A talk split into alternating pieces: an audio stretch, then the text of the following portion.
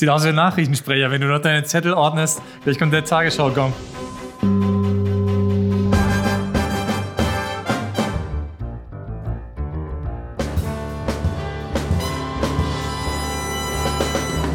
Herzlich willkommen zum Warburg Podcast, wo wir wieder einmal einen hochkarätigen Gast begrüßen dürfen. Diesmal Professor ähm, Henning Schröder von der Universität Hamburg, auch Mitglied im Warburg Wissenschaftsinstitut. Freue mich, dass du da bist. Henning, vielleicht magst du dich kurz vorstellen.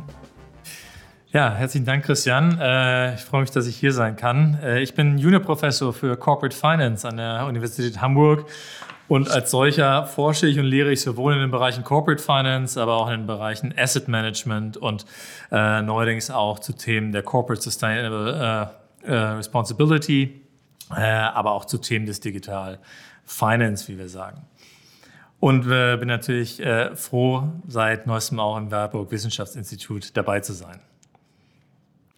Ja, fangen wir gleich mal an äh, mit, mit dem Thema, wo es heute drum gehen soll. Äh, wir haben uns mal überlegt, dass wir ein bisschen tiefer einsteigen wollen bei Aspekten, die im weitesten Sinne mit Finanzinnovationen zu tun haben, aber auch mit dem Verhalten von Retail-Investoren im Kontext dieser Finanzinnovationen. Ich, ich will hier vielleicht nochmal so ein paar Stichworte nennen. Wir haben erlebt, wie im Laufe der letzten Wochen die GameStop-Aktie für Furore gesorgt hat. Wir haben gesehen, dass es ähm, Short-Selling-Aktivitäten gab, ein Short-Squeeze, der ausgelöst wurde von Retail-Investoren, etwas ganz, ganz Untypisches ist. Wir werden gleich nochmal erläutern, was dahinter steckt. Was ist eigentlich Short-Selling? Was ist ein Short-Squeeze? Ähm, aber das sind äh, Entwicklungen, die wahrscheinlich vor fünf oder zehn Jahren undenkbar gewesen wären, die eigentlich jetzt nur funktionieren, weil soziale Medien ja auch eine Rolle spielen in der Art, wie sie das Verhalten von äh, Retail-Investoren prägen, aber auch wie Retail-Investoren untereinander kommunizieren, miteinander agieren, über soziale Medien sich verabreden, quasi Herdenverhalten selbst ähm, produzieren sozusagen über diese Verabredung. Und das sind sehr interessante Entwicklungen, wo auch die Wissenschaft sich inzwischen mit beschäftigt. Und da haben wir uns gedacht, das wäre vielleicht mal doch recht interessant, dort ein bisschen tiefer einzusteigen. Und ich würde vielleicht mal anfangen mit der Frage, ähm, inwieweit tatsächlich im Laufe der letzten Jahre ähm, so Innovationen von Fintechs im, im Brokerage-Bereich tatsächlich im Kontext mit sozialen Medien zu einer Verhaltensänderung von ähm, Retail-Investoren geführt haben. Vielleicht kannst du da ein bisschen was drüber erzählen und wo da im Moment äh, ja, der Stand der Forschung steht. Ja, also ich denke, ähm, wie du es schon kurz erwähnt hast, haben wir alle äh, zu Beginn des Jahres äh, den Fall GameStop äh, mitbekommen, ähm, äh, wo es auch breit in den Medien reflektiert wurde, dass, dass viele Retail-Investoren äh, sich äh, über soziale Netzwerke zusammengetan haben und gemeinschaftlich die GameStop-Aktie gekauft haben und so institution, institutionelle Investoren ähm, dazu gezwungen haben, ihre Positionen aufzulösen. Äh, das ist nun ein Beispiel der, der neuen Lust der Retail-Investoren am Aktienmarkt, wie ich es mal bezeichnen möchte. Du hast eben schon kurz äh, auch das Stichwort äh, Online-Brokerage genannt. Äh, wir haben äh, über die vergangenen äh, Jahre ähm, und insbesondere auch im letzten Jahr ähm, einige neue Marktteilnehmer verzeichnet, die äh, Online-Brokerage-Leistungen zu, zu sehr günstigen Kursen und auch über mobile Endgeräte anbieten. Äh, und dies hat vermehrt dazu geführt, dass auch äh, jüngere ähm, äh, Investoren äh, sich verstärkt für den Aktienmarkt interessieren und äh, diese Instrumente nutzen, um in Kombination mit Informationen, die sie aus den neuen Medien generieren, am Aktienmarkt zu handeln und äh, am Aktienmarkt zu investieren. Wenn du jetzt äh, die Frage ist, was sagt die Wissenschaft zu diesen Phänomenen, äh, dann, dann ist für uns als Wissenschaftler und als empirische Wissenschaftler natürlich immer relevant, äh, welche Daten haben wir zu oder welche Datenhistorie haben wir zu äh, derartigen Handelsphänomenen. Und da muss man natürlich vorab einmal feststellen, äh, dass wir über relativ neue Phänomene reden, über die wir jetzt nicht lange äh, Daten, äh, Historien zur Verfügung haben. Was man aber aus den Publikationen in der äh, Vergangenheit und jetzt auch kürzlich erschienen sind, sagen kann, ist, äh, dass grundsätzlich ähm, Investoren Informationen aus sozialen Medien, wir aber auch aus Empfehlungslisten beispielsweise von Online-Brokern verarbeiten und basierend auf diesen handeln. Wir stellen zum Beispiel fest, dass wenn Aktien häufiger Erwähnung finden in den Foren oder beispielsweise in Empfehlungslisten bei Online-Brokern, dass diese vermehrt gehandelt werden. Das heißt, wir sehen also eine Konzentration äh, der Anleger auf bestimmte Titel, die im Rahmen von Social Media oder äh, Online-Broker-Empfehlungen äh, ja, thematisiert werden. Wenn jetzt die Frage äh, ist, ist das, wirkt sich das positiv, negativ auf das Investorenverhalten oder auf die Investorenperformance aus, dann ist da die Meinung äh, der aktuellen Arbeitspapiere etwas zwiegespalten. Äh, zum einen stellen wir per se fest, wenn wir uns Foren anschauen, wie zum Beispiel das Forum Wall Street Bets äh, über, über das äh, globalere Forum Reddit, was auch im Bereich oder im, im Rahmen äh, des Game, äh, GameStop äh, Phänomens äh, thematisiert wurde, dass wenn wir uns diese Plattform anschauen, ähm, dass grundsätzlich Handelsempfehlungen äh, nicht zu abnormal negativen Renditen, aber auch nicht zu abnormal positiven Renditen der Retail-Investoren führen. Ähm, das heißt per se erstmal, äh, dass wir sowohl potenzielle Investoren verzeichnen, die zu einem relativ frühen Zeitpunkt äh, diese Informationen verarbeiten, über diese handeln und vielleicht positive abnormale Renditen erzielen. Äh, gleichwohl werden wir aber auch einige Investoren haben, die später auf Basis dieser Informationen handeln, weil im Rahmen von Social Media teilweise schwer zu diversifizieren ist oder zu unterscheiden ist, wann ist die Information das erste Mal verfügbar geworden und handle ich jetzt auf eine aktuelle oder auf eine äh, Information, die äh, schon, schon mehrfach äh, in den Foren verarbeitet wurde. Äh, und so tritt auch das Phänomen auf, dass, dass Investoren äh, verspätet auf vermeintlich aktuelle Informationen handeln, weil diese sich schon länger in diesen Foren befinden. Diese Investoren äh, werden erwartungsgemäß dann eher negative, abnormale Renditen erzielen. Wenn wir uns das im Aggregat anschauen, finden wir im Durchschnitt zumindest keine signifikant positive oder negative Performance äh, auf Handelsaktivitäten äh, über Foreninformationen. Ich denke, das kann man so ganz zusammenfassend sagen. Jetzt bin ich ja Volkswirt und als Volkswirt fragt man sich immer, hat dieser Trend, der jetzt offensichtlich ja stattfindet, der beobachtet werden kann, der vielleicht die nächsten Jahre auch noch an, an Bedeutung zunimmt, hat dieser Trend vielleicht Einfluss auf die Effizienz von Märkten? Weil eigentlich ist es ja per se erstmal nicht effizient, wenn viele kleinere Investoren sich zusammenschließen, um gemeinsam Kurse zu bewegen, auch vor dem Hintergrund der Tatsache und des Wissens, dass vielleicht andere Investoren in dem Moment, wo die Kurse steigen, in eine Notlage geraten, weil sie nämlich die Position leer verkauft haben. Wir können gleich nochmal erklären, was das bedeutet. Und damit einem, ab einem gewissen Punkt gar nicht mehr anders können, als sich wieder einzudecken, also auch diese Position zu kaufen. Das heißt, man macht sich die Not dann anderer Investoren zu eigen. Man missbraucht sozusagen eine Marktsituation, indem man gemeinschaftlich den Kurs in eine Richtung treibt. Und vielleicht gar nicht, weil man von der Aktie überzeugt ist. Von GameStop kann man fundamental nicht überzeugt sein, sondern weil man glaubt und auch weiß, dass diese Masche funktioniert, wenn nur alle mitmachen. Das hat ja mit Effizienz von Märkten eigentlich nichts zu tun. Aber vielleicht magst du noch mal kurz erklären, wie der Mechanismus von Short Selling und Short Squeeze in diesem Kontext überhaupt hier einzuordnen ist und was dahinter steckt. Ja, sehr gerne. Ich, ich denke, wir müssen da auch einleitend noch einmal äh, unterscheiden zwischen äh, dem, dem Handeln generell über Online-Broker-Plattformen, was ich eben kurz angerissen habe, und über potenzielle Empfehlungs- oder, oder Rankinglisten, die man bei den Online-Brokern sieht, äh, und diesem ganz konkreten Fall GameStop, äh, wo wir äh, über Foren koordinierte äh, Absprachen zum gemeinschaftlichen Handeln beobachtet haben, nämlich auf die GameStop-Aktie. Ähm, und, und, und dieses Verhalten ganz konkret nennen wir in der Literatur äh, Predatory Trading, äh, wie du es eben auch schon angerissen hast, ähm, Handelsaktivitäten, koordinierte Handelsaktivitäten, in diesem Fall von Investoren zu Lasten anderer Investoren, die dann zum Handeln, in diesem Fall zum weiteren Kauf oder zum Auflösen ihrer Position gezwungen werden. Ähm, lass uns vielleicht einmal kurz über den, den Fall GameStop äh, im Detail sprechen. Was, was, was war das überhaupt für ein Ereignis? Was hat dazu geführt, dass, äh, dass dieser Fall GameStop so ähm, intensiv durch die Presse gegangen ist? Ähm, die Ausgangssituation war folgende. Wir haben äh, eine relativ große Anzahl äh, an professionellen Investoren, Hedgefonds äh, verzeichnet, die die Aktie von GameStop leer verkauft äh, hatten. Was bedeutet Leerverkäufe? Die Investoren haben schlicht die Aktie geliehen und diese dann am Markt verkauft und somit auf fallende äh, Kurse gesetzt.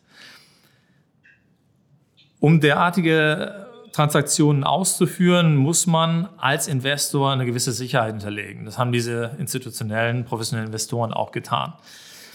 Zu einem gewissen Zeitpunkt ist das Forum Reddit oder auch unter dem Namen Wall Street Bets bekannt, ähm, auf äh, diese relativ hohe Anzahl von Leerverkäufen äh, auf die GameStop-Aktie aufmerksam geworden.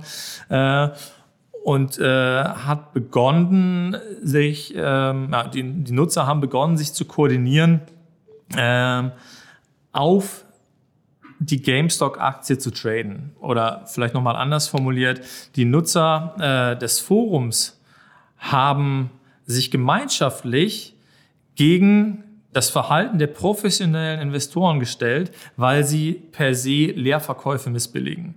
Und so haben sich über das Forum vermehrt Investoren, Retail-Investoren gefunden, äh, die die Aktie gekauft haben. Konkret hat man sich abgesprochen, gesagt, wir kaufen zum Zeitpunkt X die Aktie von GameStop und treiben somit den Preis in die Höhe. Das hat dazu geführt, dass wir in relativ kurzer Zeit starke Preisanstiege äh, verzeichnet haben bei der GameStop-Aktie, die dann die äh, Hedgefonds in ihrer Position, äh, in ihrer Leerverkaufsposition dazu gezwungen haben, äh, diese nachzubesichern. Und über die Zeit haben die Retail-Investoren über weitere koordinierte Aktivitäten die Aktie, äh, den Aktienpreis in derartige Höhen getrieben, dass auch die professionellen Investoren gezwungen waren, die Positionen aufzulösen, auch die Aktien kaufen mussten, äh, weil sie nicht mehr in der Lage waren, weitere Besicherungen zur Verfügung zu stellen, äh, gegeben äh, den extrem gestiegenen Aktienkurs. Das wiederum äh, führt natürlich zu einer weiteren Spirale des Preisanstiegs. Wir stellen uns vor, nicht jeder äh, der Hedgefonds war gezwungen, zum gleichen Zeitpunkt die Aktie äh, zu kaufen, somit die Position aufzulösen, sondern wir haben da auch eine Kaskade von, äh, von Positionsauflösungen, die dann nach und nach den Preis weiter in die Höhe treibt und so weitere Investoren dazu gezwungen hat, äh, ihre Position äh, zu liquidieren. Und somit haben wir äh, nach einer bestimmten Anzahl von Tagen, äh, wir, wir sprechen hier wirklich von, von wenigen Handelstagen, äh, einen extremen Preisanstieg äh, auf die GameStop-Aktie zu verzeichnen gehabt, der sich fundamental eigentlich nicht erklären äh, ließ. Äh, es gab grundsätzlich Bedenken vorab, was das, was das Geschäftsmodell von GameStop angeht. Wir verzeichnen äh, auf dem Spielemarkt eher den Trend hin zu, zu Online-Spielen äh, und, und nicht unbedingt ähm, das Verlangen von, äh, von Spieleinteressierten, ihre Spiele noch in Shops zu kaufen, was das grundsätzliche äh, Geschäftsprinzip von GameStop war. Nicht ohne Grund hatten ja deswegen gerade informierte Investoren die Short-Position aufgebaut, weil sie aufgrund fundamentaler Überlegungen, die an sich ja vollkommen nachvollziehbar waren, eben gesagt haben, wir setzen auf fallende Kurse und deswegen bauen wir Short-Positionen auf, um von fallenden Kursen zu profitieren, die aber fundamental eigentlich auch logisch zu erwarten werden vor dem Hintergrund der Geschäftsprobleme, die GameStop hatte oder auch immer noch hat. Äh, exakt, also per, per se war, war, die, war die Position äh, der, der Hedgefonds, der institutionellen Investoren nicht falsch. Äh, das Geschäftsmodell schien ex ante äh, wenig Zukunftsaussichten äh, zu haben, äh, gegeben die aktuellen Entwicklungen am, am Online-Spielemarkt. Und so äh, war das eigentlich äh, eine, eine rationale Wette auf, auf, auf einen fallenden Kurs der GameStop-Aktie, ähm, was dann aber per se auch aufgrund des schlechten Images von Leerverkäufen in diesen Foren ähm, auf wenig Sympathie äh, und vielmehr auf Gegenwehr gestoßen ist. Äh, und so äh, ähm, haben wir dann verzeichnen können und, und, und, und das erste Mal wirklich auch äh, direkt nachvollziehen können über Foreneinträge, wie sich Retail-Investoren koordiniert haben äh, und letztendlich wirklich wirklich professionelle Investoren mit ihrem koordinierten Handeln in die, Knie, äh, in die Knie gezwungen haben. Jetzt gibt es ja so zwei Sichtweisen auf so eine Situation. Die einen, die sagen, gut, das ähm, hat mit Markteffizienz überhaupt nichts zu tun, was da passiert. Und deswegen müsste man regulatorisch vielleicht sogar eingreifen, um dafür zu sorgen, dass sowas sich nicht immer wieder wiederholt und, und Schule macht. Und das andere Lager sagt, naja, ähm, Retail-Investoren haben ja auch viele Nachteile. Sie sind tendenziell nicht so schnell informiert wie institutionelle Investoren. Und insofern führt das vielleicht ein bisschen zu Waffengleichheit, ähm, dass hier sozusagen Retail-Investoren ein Potenzial sich erarbeiten ähm, gegenüber anderen Potenzialen, wo nur institutionelle Investoren darauf Zugriff haben. Und dann dadurch ergibt es erst vielleicht mal eine Art von Waffengleichheit, die dann dazu führt, dass man sich auch nicht so große Sorgen machen müsste um Marktineffizienzen oder regulatorischen Bedarf. Hat da die Wissenschaft schon äh, eine Antwort auf, auf diese Gemengelage? Also grundsätzlich ähm, denke ich, das, was du gerade geschildert hast, diese zwei verschiedenen Sichtweisen, äh, die auch aktuell äh, die Diskussion äh, dominieren, äh, sind der Status quo. Wir können, wir können empirisch äh, aktuell aufgrund der, der vereinzelten Fälle, die wir auch wirklich jetzt so beobachtet haben, äh, nicht genau sagen, wie groß äh, dieser Anteil an koordinierten Aktivitäten äh, im Markt ist. Wir haben jetzt dieses Beispiel GameStop und wir wissen äh, auch über, über die Zahlen, die, die wir natürlich äh, tracken können, dass äh, in Relation äh, zum Gesamtmarkt dieser, dieser Fall GameStop eigentlich keine, keine wesentliche Rolle gespielt hat. Ich, äh, wir sprechen, selbst wenn man die höchste Marktkapitalisierung von GameStop betrachtet, von ca. 0,07 Prozent der Gesamt-US- äh, Equities. Äh, und, und, dementsprechend werden wir äh, allein am Fall GameStop kein, kein großes Problem definieren können. Die Frage ist eher, sehen wir hier die Spitze eines Eisbergs oder ist das schon der ganze Eisberg, den wir beobachtet haben? Die Frage wird äh, äh, auch in der Zukunft zu beantworten sein äh, durch Empirika, durch Daten, die wir äh, vermehrt in den nächsten äh, Jahren sammeln können. Wenn du die beiden verschiedenen Perspektiven ansprichst, ähm, würde man natürlich aus einer ganz klassischen wissenschaftlichen Sicht sagen, jede Art von Marktineffizienz ist per se äh, nicht vorteilhaft. Sowohl äh, die Tatsache, dass die professionellen Investoren in, einer Form über Vorteile gegenüber den Retail-Investoren verfügen, sei es verfrühte Orderausführungen etc., äh, wie auch die Tatsache, dass sich heutzutage Retail-Investoren koordinieren und gemeinschaftlich nach Absprache gegen bestimmte Positionen Positionen von professionellen Investoren äh, agieren, ähm, sind, sind beides keine, äh, keine positiven Beobachtungen. De facto beobachten wir zwei Ineffizienzen, die sich ein Stück weit äh, ausgleichen. Und in dem Fall kann man als Ökonom immer nur von, von der zweitbesten Lösung sprechen. Wir sprechen davon äh, Second äh, Best Outcomes.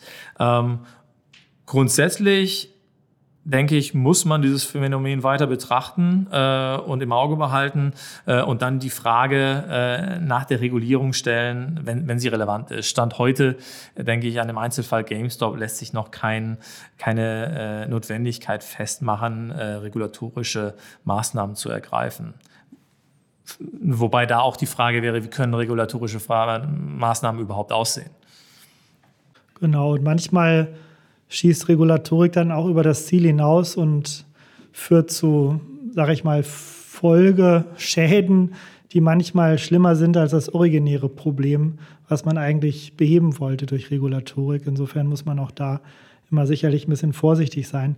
Du hattest eben das Thema Performance aus Sicht der Retail-Investoren schon mal kurz angesprochen. Am Ende, wenn man jetzt die Erkenntnis hätte, dass die meisten Teilnehmer, sage ich mal, an, an, solchen Ereignissen ähm, dadurch massive Performance-Verluste erleiden, und zwar systematisch, dann könnte das ja auch ein Grund sein, sogar Anleger davor zu schützen, indem man hier regulatorisch eingreift. Kann man in der Summe sagen, dass es hier klare Tendenzen gibt zu einer dramatischen Underperformance durch die Art einer, einer Teilnahme, eines Mitmachens bei solchen ja, gemeinschaftlichen Aktionen, würde ich das mal nennen, auf solchen Plattformen? Ja.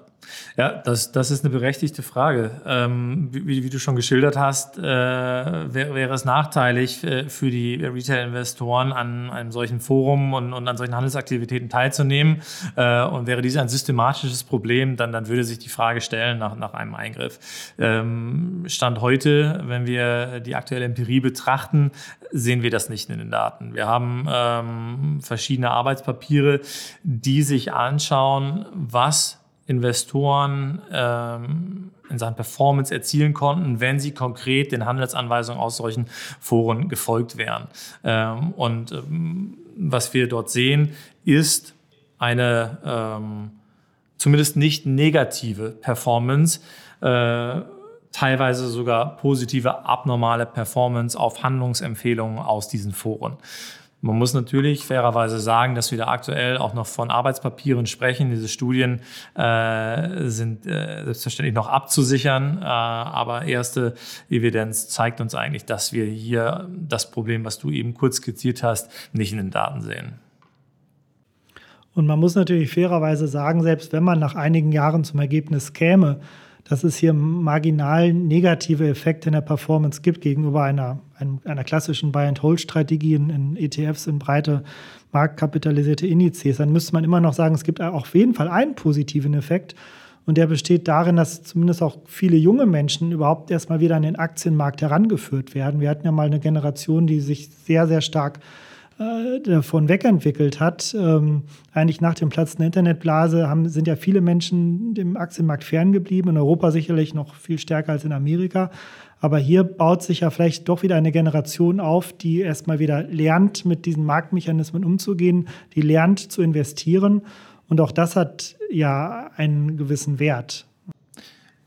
Ja, in jedem Fall. Ich denke, äh, wenn man einen positiven Impuls aus diesem Phänomen der letzten, ähm, des letzten Jahres, letzten Jahre ziehen möchte, dann ist das sicherlich genau das, was du gerade angesprochen hast, dass, dass auch ähm, Erstinvestoren wieder beginnen, sich mit dem Thema Aktienmarkt auseinanderzusetzen, ähm, dass diese Apps und Online-Broker-Services genutzt werden, um Aktien zu handeln, dass dies per se erstmal, wie uns die Daten zeigen, zu, zu einem erhöhten Handelsaufkommen führt für Erstinvestoren, ist was, was nicht grundsätzlich ja. neu ist. Ja, also wir, wir beobachten äh, aus den Daten äh, schon seit längerem, dass eher unerfahrene Investoren zu äh, erhöhten Handelsfrequenzen neigen.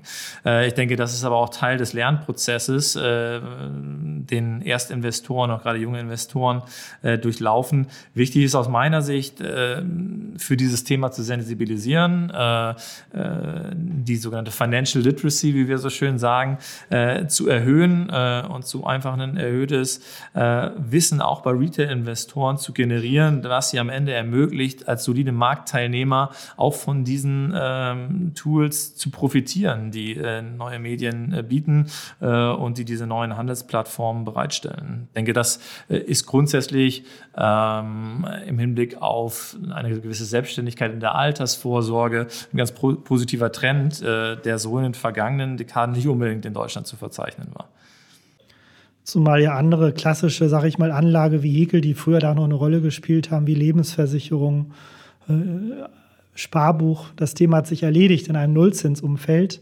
Insofern muss man sich hier perspektivisch natürlich anders aufstellen, wenn man mit Blick auf die nächsten 20, 30, 40 Jahre investieren will als junger Mensch. Und dann ist das eben eine Möglichkeit, sich hier ein bisschen umzutun und seine Erfahrungen ähm, damit ähm, aufzubauen. Ich, ich würde gerne zum Schluss noch ein, ein weiteres Thema kurz ansprechen, was auch eine große Relevanz, denke ich, für Retail-Investoren hat. Nicht nur, aber auch eine Möglichkeit oder eine Chance für Retail-Investoren darstellt. Und zwar das Thema Specs. Äh, das ist im Laufe der letzten Wochen massiv äh, von der Presse thematisiert worden. Specs gibt es natürlich schon viel länger. Das ist jetzt nichts, was man vor drei Wochen erfunden hat. Äh, die Grundidee gibt es schon seit Jahrzehnten, zumindest in Amerika. Das sind sogenannte Börsenmantelgesellschaften, wo dieser Börsenmantel ähm, Geld einsammelt und mit dem, jetzt etwas vereinfacht gesagt, eingesammelten Geld danach sich ein Ziel sucht und dann ein Unternehmen aufkauft. Und durch diese Transaktion gelangt das Unternehmen dann indirekt an die Börse und das ist dann wie ein Börsengang, aber er wird etwas anders abgewickelt. Das Prozedere ist anders. Man geht also quasi nicht originär an die Börse, sondern lässt sich übernehmen von diesem Spec von der Börsenmantelgesellschaft und hat dann eine Notierung. Das hat viele Vorteile, viele Nachteile. Da können wir gleich nochmal drüber reden. Ähm, es ermöglicht auf jeden Fall Retail-Investoren mit, mit kleineren Summen sich zu beteiligen an Unternehmen, die quasi gerade starten, die in einer sehr starken Wachstumsphase sind. Oftmals ist es so, dass man beim klassischen Börsengang, beim sogenannten IPO, als Kleinanleger sonst nicht große Chancen hat, dort ähm, mit schon dabei zu sein. Also man hat eine Chance, aber sie ist nicht besonders groß. Ähm, in, insofern ermöglicht einem Kleinanleger das den Zugang zu diesem Marktsegment, aber natürlich ist es schon ein sehr spezielles Marktsegment, weil man im Moment, wo man quasi diesen Spec zeichnet, äh, ein bisschen die Katze im Sack kauft, weil man dann noch nicht genau weiß, was später mit dem Geld gemacht wird. Ähm, ja, vielleicht magst du ein bisschen was aus deiner Warte dazu sagen. Wie schätzt du Specs ein? Hat die Welt das gebraucht? Ist es eine Bereicherung? Ist es ein Problem? Gibt es schon Analysen über die Performance von Specs? Ähm, sind Specs für Unternehmen, die an die Börse gehen, eigentlich eine günstige Lösung oder ist es sogar eine teure Lösung? Was sagt die Wissenschaft dazu? Ja, also ich glaube, einordnend mal äh, kann man zu Beginn sagen, dass äh, das Phänomen Specs gerade im letzten Jahr äh, in den USA äh, extreme Ausmaße angenommen hat. Also wenn wir uns da die Marktvolumina anschauen, äh, dann, dann sagen die Daten, dass, dass über Specs eigentlich äh, mehr Kapital eingesammelt wurde als über reguläre IPOs im, im vergangenen Jahr. Ähm, und das zeigt eigentlich, welches Ausmaß dieses Thema Specs in den USA angenommen hat. Wenn wir jetzt auf den deutschen Raum schauen, muss man sagen, dass das bisher eigentlich äh, hier noch nicht die, äh, die Diskussion dominiert hat. Ja, also natürlich der Blick in die äh, USA über den äh, großen Teich hat das Thema aufkommen lassen, aber wenn wir jetzt fragen, wie viele Spec-IPOs hat es bisher in Deutschland gegeben, dann sprechen wir bisher von einem in diesem Jahr und es wird noch ein zweiter in der zweiten Jahreshälfte kommen.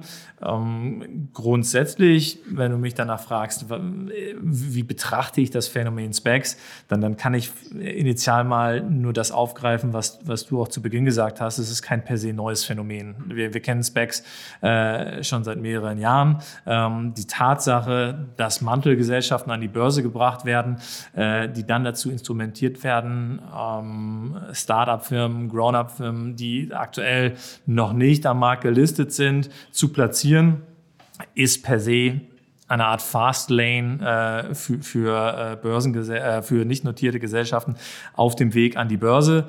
Ähm, zu gewissen Konditionen. Ich denke, man muss vielleicht noch mal kurz auf die Konstruktion solcher Specs eingehen, um wirklich beurteilen zu können, ähm, was ein Spec-IPO im Vergleich zu einem regulären IPO für, ein Unternehmen und auch für den Anleger bedeutet. Ähm, wenn wir uns zuerst mal die, äh, die Anlegerseite vielleicht anschauen oder die grundsätzliche Konstruktionsweise des Specs, dann, dann ist äh, zum einen festzuhalten, ähm, dass die Anleger zu einem gewissen Zeitpunkt Anteile an diesem Spec zeichnen. Das sind in der Regel Bundle-Anteile, bestehend aus Warrants und, äh, und äh, regulären Aktien, äh, die dann in der Regel äh, zu einem festen Preis äh, emittiert werden am Markt und äh, dann treuhänderisch über eine gewisse Zeit von bis zu zwei Jahren, bis zu 24 Monaten verwaltet werden, in der dann die Spec-Gesellschaft Zeit hat, ein geeignetes äh, Akquisitionsvehikel, eine Target Company zu identifizieren.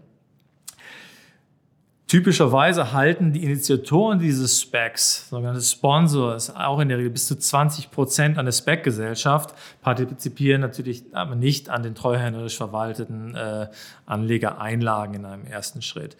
Kommt es am Ende zu, zu einer Akquisition einer Target Company, hält natürlich der Sponsor dann entsprechend 20 Prozent über die äh, Spec äh, Company an dem äh, Konstrukt. Somit hat natürlich auch der Sponsor, der Initiator eines solchen Specs gewisse Anreize, auch einen Spec zu einem Erfolg zu führen, zur letztendlichen Akquisition äh, der Zielgesellschaft, des, äh, des Zielstartups.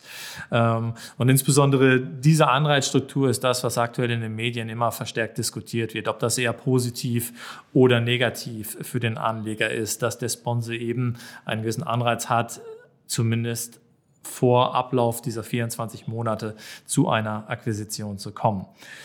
Wenn wir uns da die Daten anschauen, haben wir aktuell nur einen Einblick in US-Daten. Äh, das, das, das ist aktuell äh, die Sachlage. Ähm, und da zeigt sich ein sehr diverses Bild. Wir haben zum einen, wenn wir uns per se die Periode anschauen, äh, bis zum Merger der Spec Company mit einem möglichen Target, relativ neutrale Renditen. Das ist eigentlich auch das, was wir, das wir erwarten würden. Ja, das, das Geld wird verwahrt. Wir haben keine signifikante äh, Wertgenerierung dieser Zeit. Äh, aufgrund bestimmter Konstruktionen sehen wir teilweise leicht, leicht positive Renditen, aber die sind nicht weiter erwähnenswert.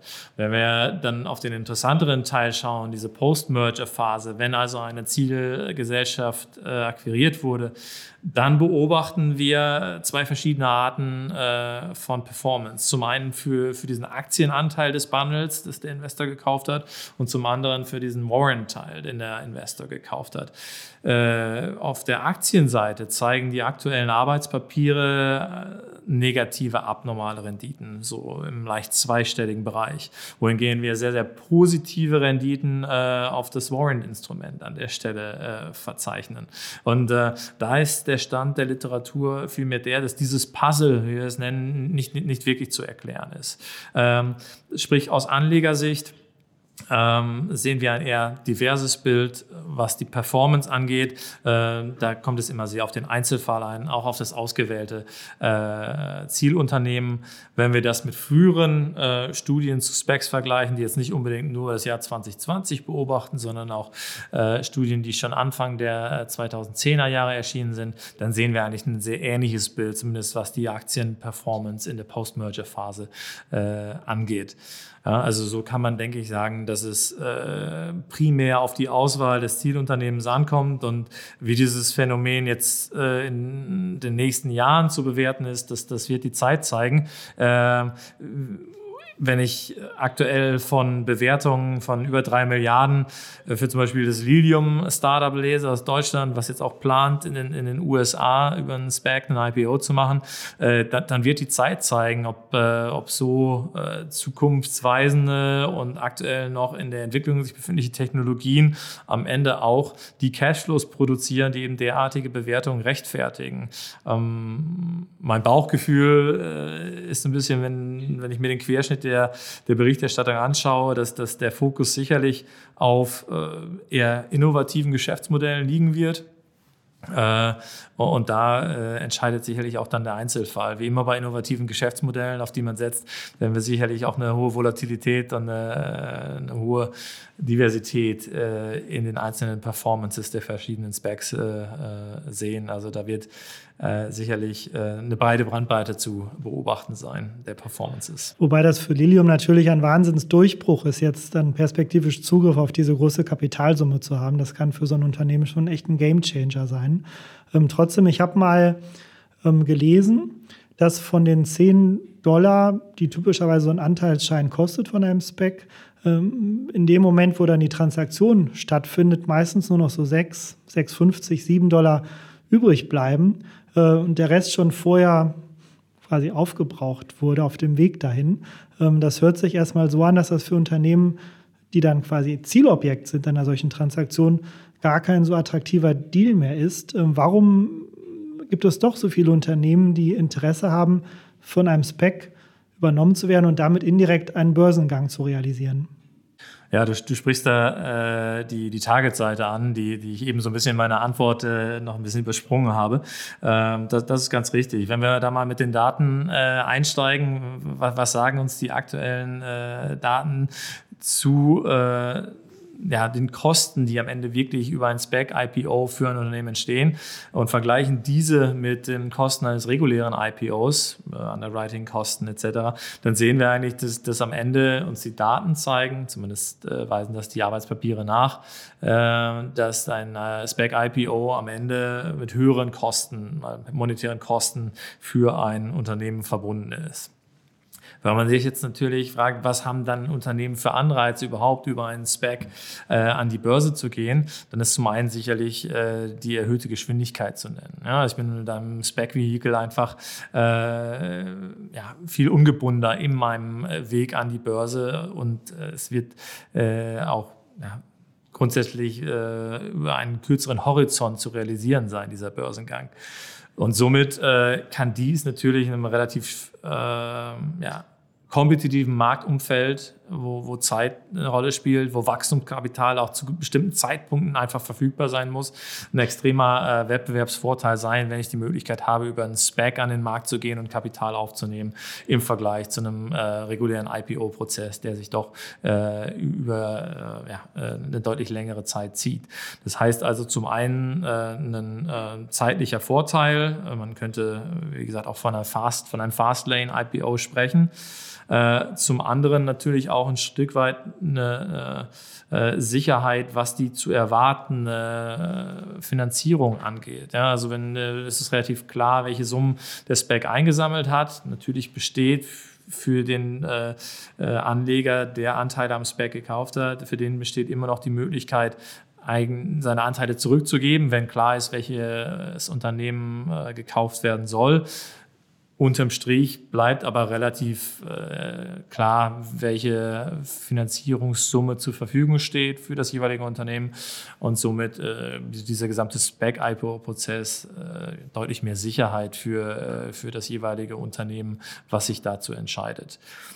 Die Berichterstattung in den Medien hat eigentlich gezeigt, dass die Unternehmen, die sich für einen SPAC entscheiden, immer so ein bisschen in Verruf geraten, die äh, und eben nicht die nötige Power selbst zu entwickeln, über einen regulären IPO an den Markt zu gehen. Und somit wird man am Ende auch da wieder schauen müssen, für welche Unternehmen hat sich das als Erfolgsstory herausgestellt, über ein solches Vehikel an den Markt zu gehen und, und, und welch, für welche Unternehmen wäre vielleicht ein etwas ähm, geordneterer, langsamerer Prozess äh, die richtige Wachstumsstrategie gewesen. Denn, denn auch ein regulärer IPO bietet sicherlich die Möglichkeit, äh, nochmal die Equity Story äh, stärker zu schärfen. Und äh, ich denke, da, darin liegt äh, aktuell so ein bisschen äh, ähm, ja, der, der wesentliche Unterschied zwischen Unternehmen oder die, die wesentliche ja, der wesentliche Entscheidungs- äh, oder der wesentliche Punkt in der Entscheidungsfindung. Gehe ich, bin ich eher das, die Art von Unternehmen, die jetzt für die, einen Spec-IPO das Richtige ist? Oder bin ich eher, gehöre ich eher zu den Unternehmen, die über einen regulären IPO an den Markt gehen, äh, weil ich A, die Zeit habe und B, vielleicht auch das Signal, Signal senden möchte und kann, dass ich ein solides Geschäftsmodell habe, was sich auch eben durch einen regulären IPO-Prozess trägt. Du hast eben einen ganz wichtigen Punkt angesprochen.